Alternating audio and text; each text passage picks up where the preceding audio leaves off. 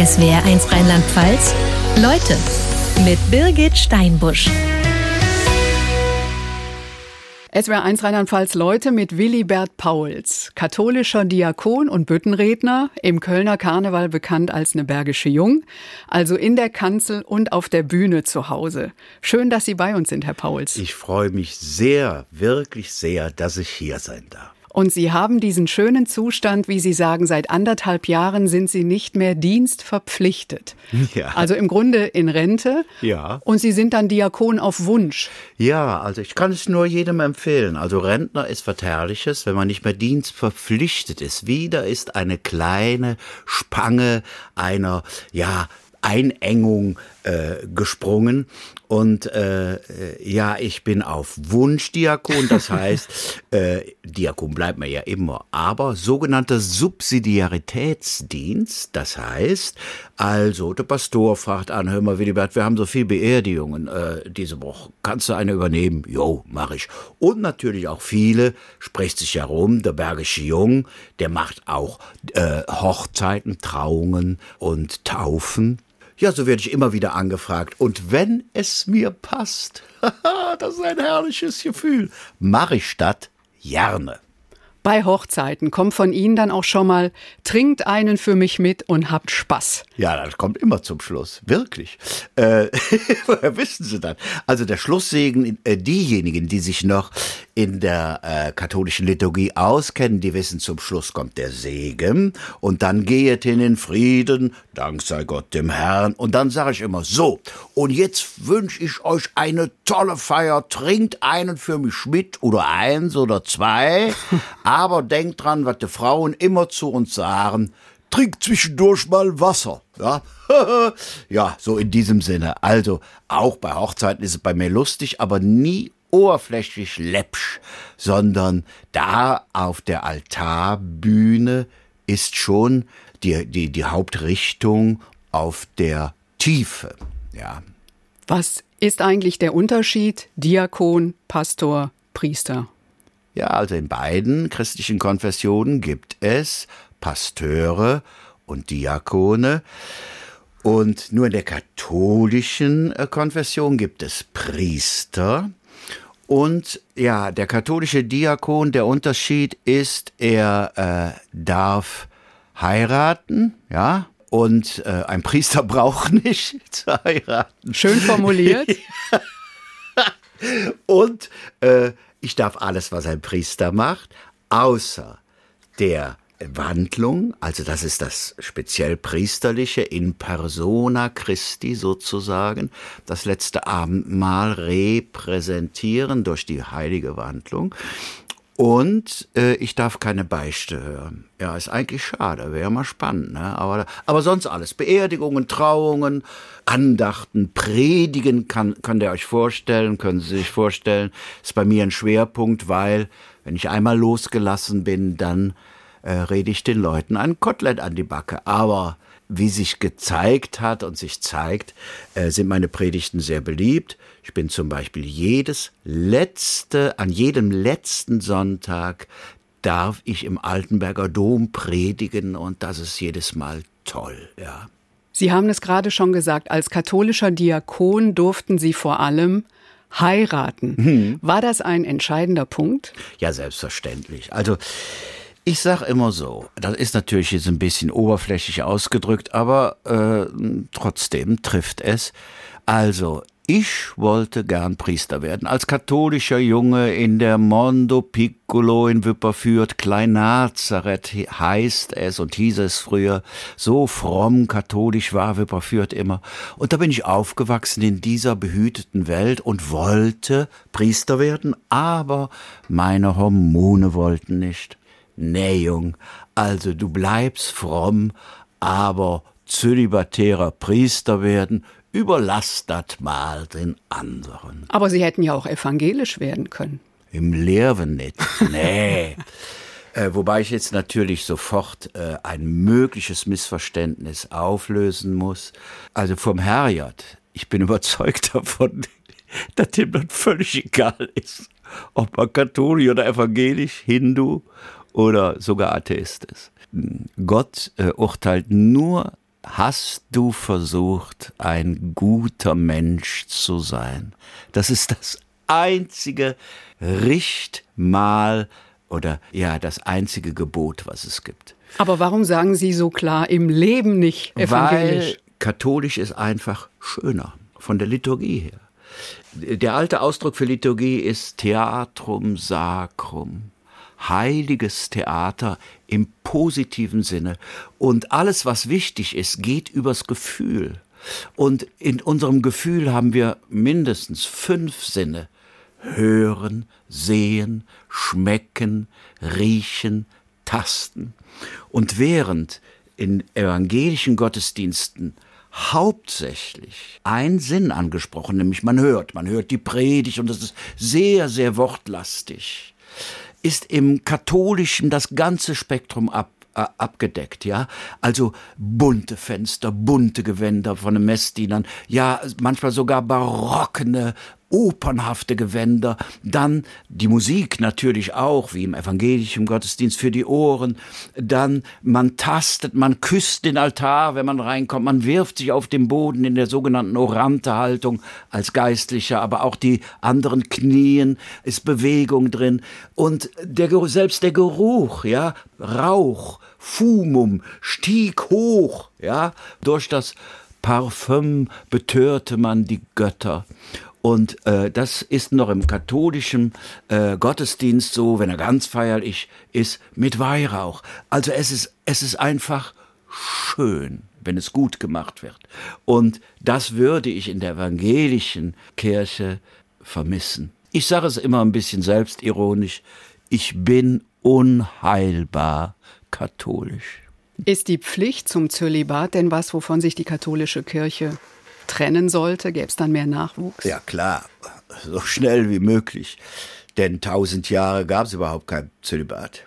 Ne, und das ist ja erst im 11. oder 12. Jahrhundert entstanden und als Tradition in die katholische Kirche gekommen. Und selbst der Papst, der ja typisch jesuitisch mal, also zwei Schritte vor, da geht er wieder einen zurück und dann geht er wieder zwei Schritte vor. Also man kann sich nicht ganz drauf verlassen, aber das ist typisch jesuitisch. Der stößt immer etwas an und sein, sein, sein jüngster Anstoß war, dass äh, auf die Frage nach dem Zölibat äh, sagt er, ja, Zölibat, das ist doch kein göttliches Gesetz, das kann man doch ändern.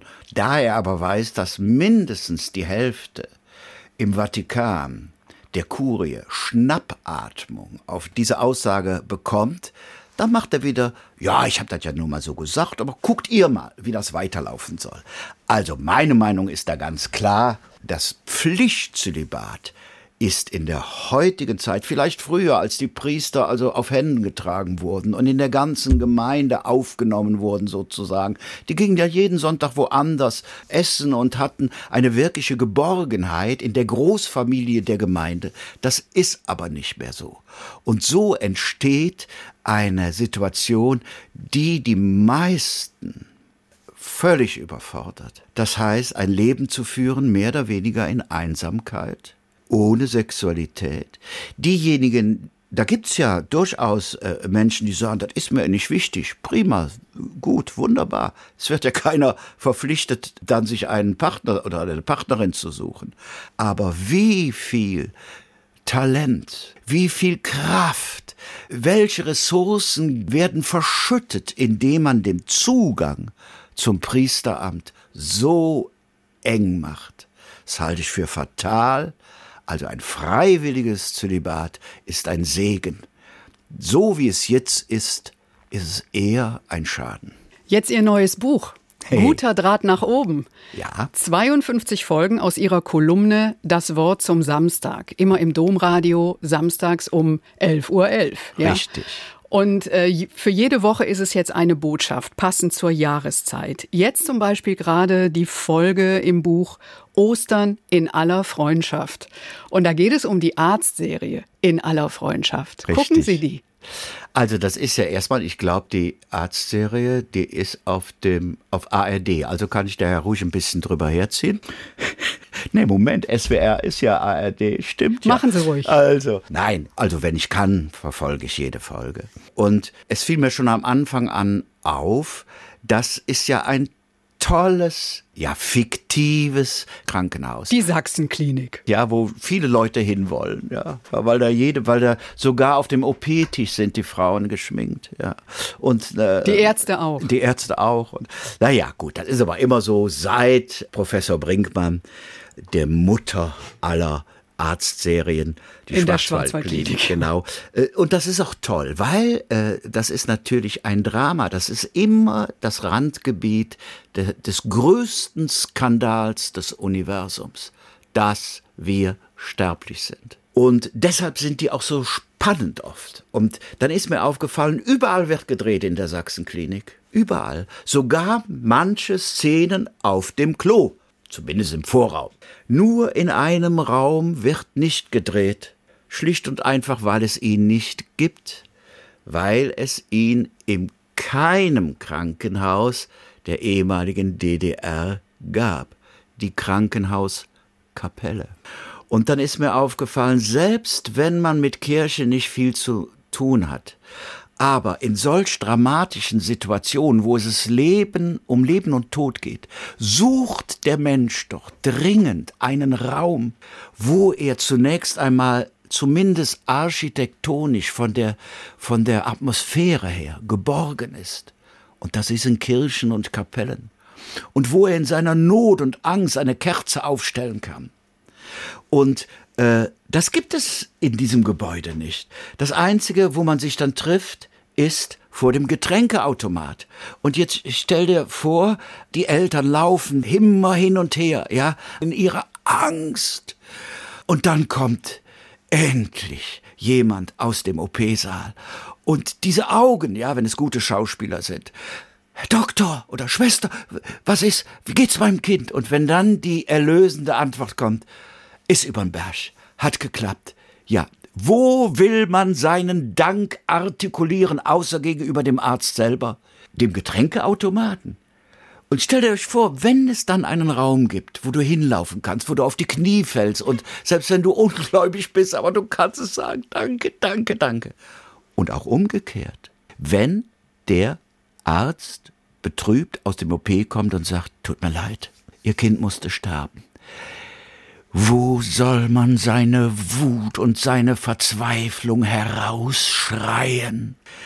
Und wenn es dafür einen Raum gibt, sei er spirituell oder architektonisch, glaube ich, ist es für jeden einsichtlich, dass es mehr ist als der Raum vor dem Getränkeautomaten.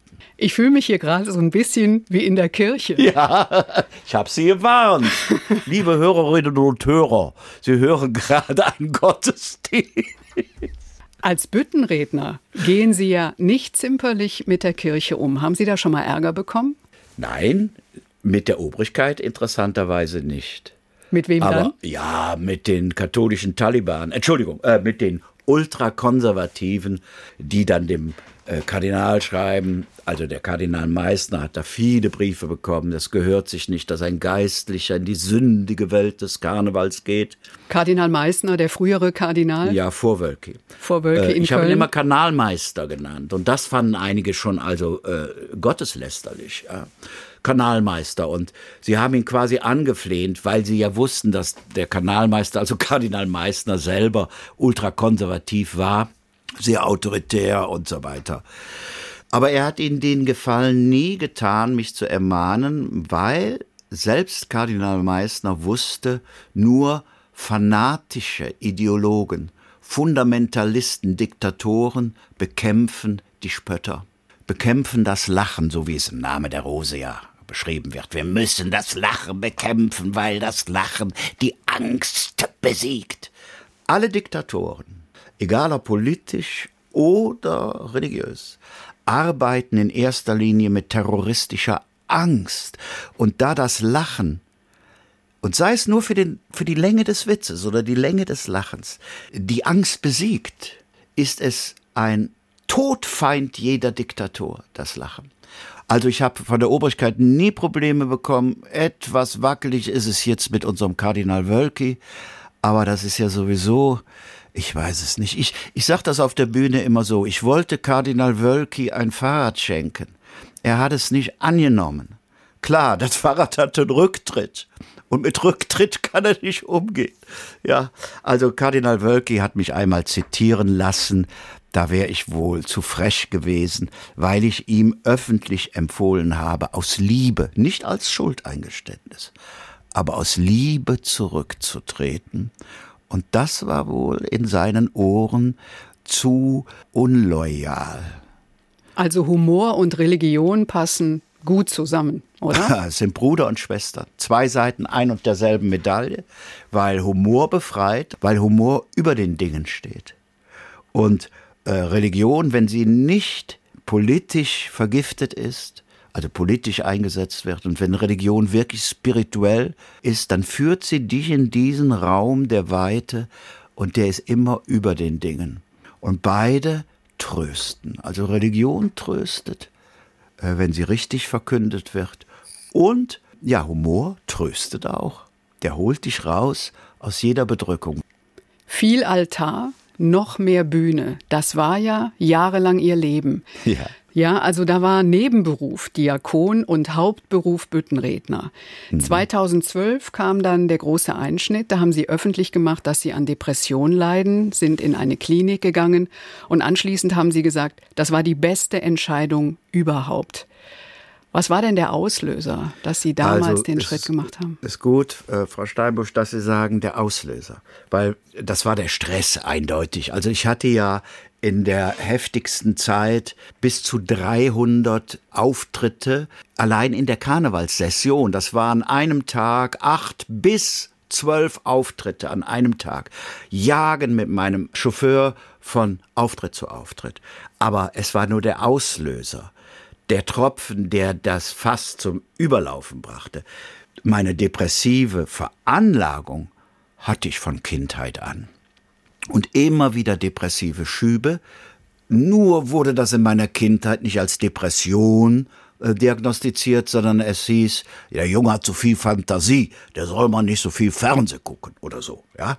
Aber in der Jugendzeit, in der Studentenzeit, und ich ahnte, ja, dass das also krankhaft ist, und erst eben 2013, äh, da konnte ich nicht mehr, habe meinen Freund Manfred Lütz angerufen und der hat mir Feuer unterm Hintern gemacht und hat gesagt, Willibert, Depression ist eine Volkskrankheit.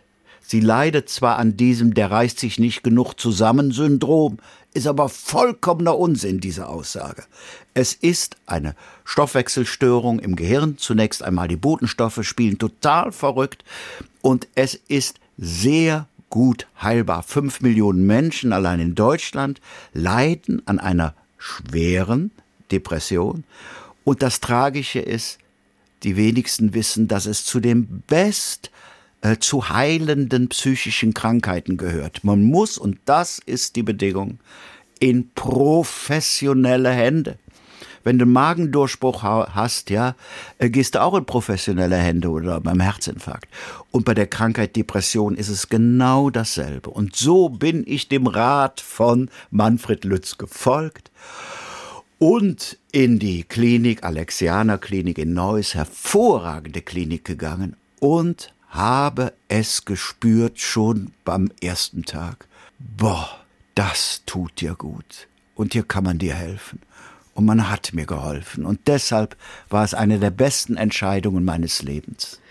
Aber es ist ja erstaunlich, ja, dass es schon als Kind da war. Mhm. Und es ist wahrscheinlich auch als Kind gar nicht so leicht zu erkennen, dass es eine Depression ist. Ja, das ist es auch nicht. Und das Kind kann es sowieso nicht. Das Kind leidet nur. Da ist es die Aufgabe der Erwachsenen, der Familie, des Umfeldes, wenn solche Phasen länger dauern, dass das Kind niedergeschlagen ist oder voller Angst oder voller Panik, in professionelle Hände geht, also zu Ärztinnen oder Ärzten, die durch ihre jahrzehntelange Erfahrung den Blick dafür haben. Mein Arzt sagte mir, Herr Pauls, man meint immer, Depression sei die Folge eines traumatischen Erlebnisses. Das gibt es natürlich auch, die posttraumatische Depression.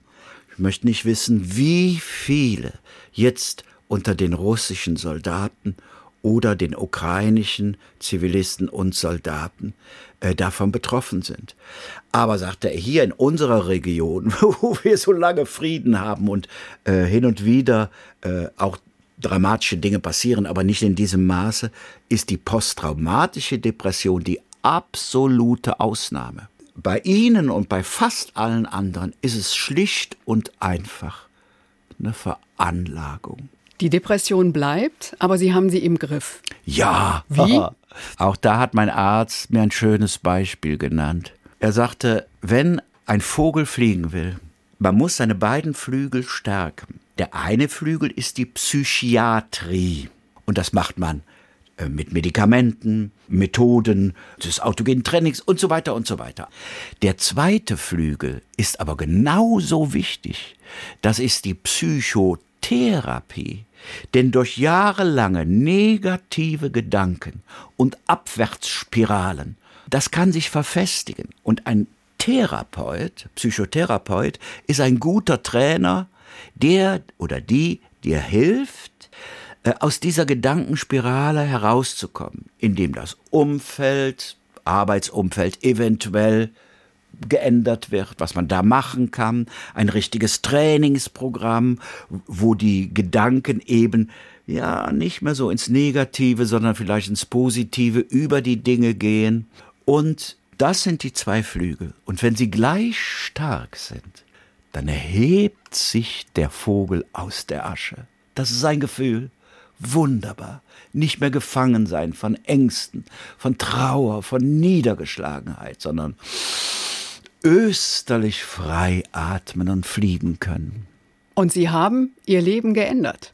Ja, es war dann eben nicht mehr im Hauptberuf Büttenredner und Nebenberuf Diakon, sondern umgekehrt. Oder? Ja. Mehr Diakon und weniger Bütt. Genau. Also einer der schönsten Szenen, ich habe das erste große Gespräch mit meinem Arzt Dr. Köhne, dann sagt der Pauls, äh, ich kenne Sie doch aus dem Fernsehen. Ja, haben Sie mir viel Freude gemacht. Danke, Herr Doktor. Ja, Herr Pauls. Zunächst mal nur eine Frage, Herr Pauls. Wie viele Auftritte machen Sie denn so im, im Karneval? Ja, ehrlich geantwortet, so an die 300. Da sagt der Herr Psychiater, Herr Pauls, sind Sie verrückt? Ja, ich sag, was meinen, was meinen Sie, warum ich hier bin, Herr Doktor? Hat er kräftig gelacht und hat gesagt, Herr Pauls, wir haben ja schon rausgefunden, Sie haben eine Veranlagung zur Depression. Und das dürfen wir nicht fördern, sondern das müssen wir einhegen. Und damit fangen wir an und sagen, Sie machen nur noch ein Zehntel der Auftritte. Ja, aber ich habe doch schon über 200 Verträge für, für nächstes Jahr. Und dann sagt der Pauls, wenn Sie jetzt einen Magendurchbruch hätten, würden Sie dann auch die 200 Verträge einhalten? Nee, sag ich, dann ging das ja nicht. Ja, sagt er, jetzt geht es auch nicht. Herr Pauls, Sie sind krank. Ach so. Und keiner der 200 abgesagten Vertragspartner hat gemeckert. Nicht ein einziger. Ja. Also, das habe ich stark eingeschränkt, was das angeht. Die Auftritte nicht mehr dieser Hardcore-Hektik-Betrieb. Und dann mehr mein Schwerpunkt wieder auf Diakon, auf Taufen, Beerdigungen, Predigten, Hochzeiten. Bis zum Tag meiner Pensionierung. Nochmal zu Ihrem aktuellen Buch mit Ihren Worten zum Samstag für hm. jede Kalenderwoche eins. Also da gibt es so Überschriften wie Fußball, Loriot, ja. Hauptmann von Köpenick Richtig. und 42. Kalenderwoche, Mitte Oktober ist das dann, Titel Black Föß. Ja. Ah, da schwärmt er schon, weil am 22. Oktober 1970 die erste Single der Black Föß rausgekommen ist. Richtig, Reifkuchenwalzer. Ja. Reibekuchenwalzer. Richtig. Und Silberhochzeit. Mam, schnappt dir die Bann, mir wolle Reifkuchen haben. Gut, äh, ja, die Black Föß, die Mutter aller moderneren Karnevalsbands und Karnevalsmusiker überhaupt. Es geht ja heute bis Casalla und Brengs, die haben die abgelöst. Und die Black Föß äh, wo es ja mittlerweile gar keinen Originalsänger mehr gibt. Aber die Blackfüße sind mein Jahrgang und älter und sind natürlich auch religiös sozialisiert worden. Und die Blackfüße haben jetzt nicht nur mit Schunkel und mit Klatsch Karnevalslieder geschrieben, sondern auch Lieder von einer erstaunlichen Tiefe. Und als der Torwart der Kölner Haie, also Eishockey, Eishockey. ja, der Kölner Haie ganz plötzlich starb, Und natürlich noch in blutjungen Jahren. Und das war ihr Freund. Da haben die Blackfoes ein Lied geschrieben, das geht mir immer unter die Haut. Und ich singe es auch, wenn ich Beerdigungen habe und weiß, die Angehörigen können damit umgehen. Dann singe ich ganz zum Schluss das Lied auf Kölsch von den Blöckfös, worin die österliche Hoffnung vorkommt. Denn sie singen wie selbstverständlich Komm gut rüber, also als die Transzendenz. Es gibt mehr als nur die materielle Welt. Komm gut rüber. Wir sehen uns wieder. Maret Jod und komm Jod rüber. Maret Jod wir sehen uns wieder. Da fließen die Tränen bei den Leuten, aber ich püre den Leuten an, es sind keine Tränen der Verzweiflung, sondern der Trauer natürlich, aber gemischt mit Hoffnung, dass die Blackfoes doch hoffentlich recht haben. Sind Sie Wir sich mit den Blackfoes einig, der Tod hat nicht das letzte Wort? Ja, das ist mein Ein und alles. Der, der Kern meiner ganzen Frömmigkeit. Man kann alles in die Tonne kloppen, was Kirche und Religion angeht. Aber das ist der Kern und davon lebe ich. Dass der Tod nicht das letzte Wort hat. Da habe ich übrigens einen Fürsprecher, Apostel Paulus, hat schon vor 2000 Jahren geschrieben hat, wäre er aber nicht auferstanden, so wäre unser Glaube nichts. Der kannst in der Tonne kloppen.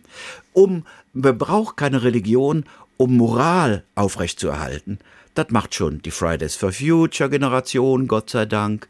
Das macht die Greta, das macht der BUND, das macht Greenpeace und wer nicht all, der Humanistische Weltbund, alle verkünden im letztendlich Moral, was ja gut ist.